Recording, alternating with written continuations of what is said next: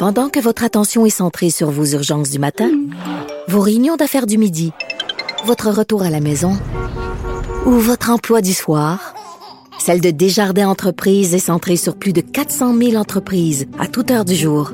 Grâce à notre connaissance des secteurs d'activité et à notre accompagnement spécialisé, nous aidons les entrepreneurs à relever chaque défi pour qu'ils puissent rester centrés sur ce qui compte, le développement de leur entreprise. François David Bernier, allô? Salut Geneviève. Là, on, entend du bruit derrière toi parce que tu es en direct du kiosque de Cube sur la Grande Allée euh, à Québec. Euh, est-ce qu'il fait encore Oui, est-ce qu'il fait encore aussi chaud? Oui, il fait chaud. On est bien, par exemple. C'est une belle journée. là. C'est pas écrasant non plus. Il y a un petit vent. Là, fait qu'on est très bien. François-David Bernier qui anime euh, les avocats de 9 à 11 sur nos ondes. La raison pour laquelle j'avais envie de t'avoir à mon émission cet après-midi, il y a un article dans la presse qui a attiré mon attention parce qu'on célèbre, entre guillemets, les trois ans de l'arrêt Jordan. Et là, mm. euh, je disais que les avocats, particulièrement les, les criminalistes, sont épuisés. Mais avant qu'on parle de ça, explique-nous donc un peu, c'est quoi l'arrêt Jordan? Bon, Jordan, c'est pas une marque de chaussures, je fais la blague parce qu'il y a Michael Jordan. Euh, c'est une décision, c'est le nom d'une personne qui s'est rendue jusqu'à la Cour suprême disant que les délais qu'il subissait, lui c'est une affaire de drogue, euh, étaient injustes. Donc on sait, la charte prévoit des délais, on va être jugé dans des délais raisonnables lorsqu'on est accusé. Et là, il y avait déjà des décisions qui disaient, bon, qu'il fallait euh, agir rapidement, sinon les, les accusations pouvaient tomber. Mais là, Jordan est arrivé et c'était la maîtresse d'école était sévère avec Jordan parce que on a dit, on a mis des plafonds 18 euh, mois pour un procès euh, à la Cour du Québec et 30 mois à la Cour supérieure, ça veut dire devant jury. Et, là, au début, on disait bon, c'est un coup de fouet, on veut, on veut réveiller les gens du système, que ce soit les juges, les avocats de la défense ou les procureurs. Oui, parce qu'il y avait une certaine complaisance là, ça s'étirait très très longtemps, mais mais là, avec l'arrivée de, de ce décret-là, en fait, il y a des gens qui ont commis des infractions très graves qui s'en sont tirés. Oui, ben c'est ça, ça, ça, nous a marqué. c'est ben, là qu'on a vu, hey, c'est pas une blague là, c'est comme euh, respecte le délai, sinon euh, il peut arriver le pire. Et oui, c'est arrivé. Euh, j'ai de la misère à dire le nom, mais Tanabala Singham, qui est un quelqu'un qui vient d'un autre pays, là, j'ai oublié le nom, la Syrie, je crois.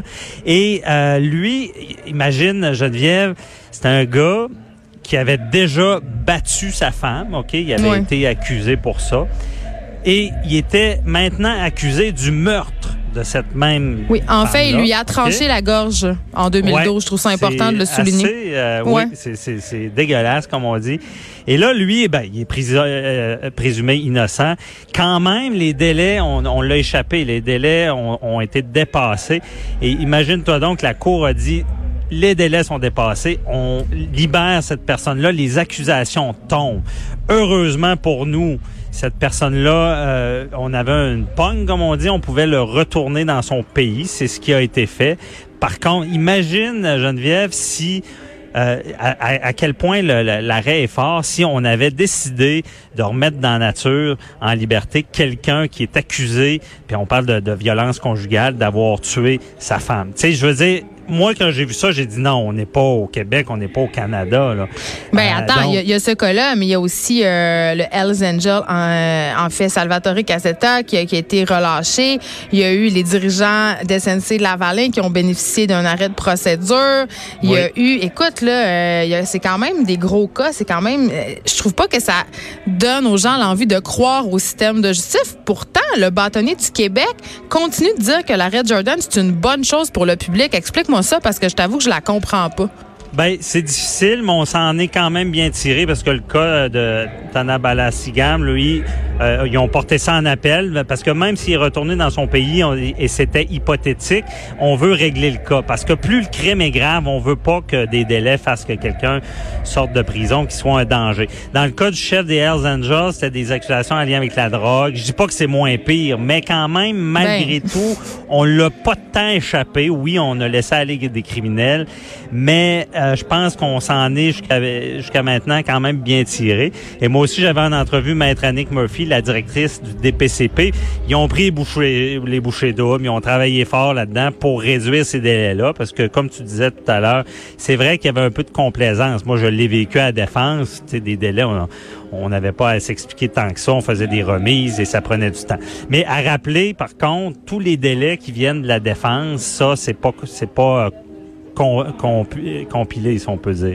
Mais les euh, avocats, les avocats de la défense, quand même, soutiennent que le rythme, du le, rythme de travail auquel ils doivent s'astreindre est absolument euh, impossible à faire perdurer dans le temps, là, ironiquement.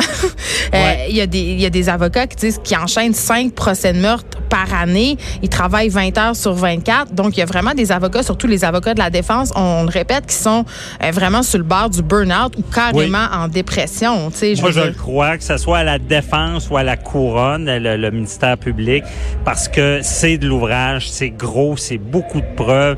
Ça cause les gens dans le public comprennent mal ça, mais moi, souvent, le droit, je compare ça, surtout le droit criminel, à gratter un bout de peinture. Là. Des fois, tu sais pas jusqu'où ça va aller. Je veux dire, tu commences à gratter, ça c'est peut-être euh, ou pas.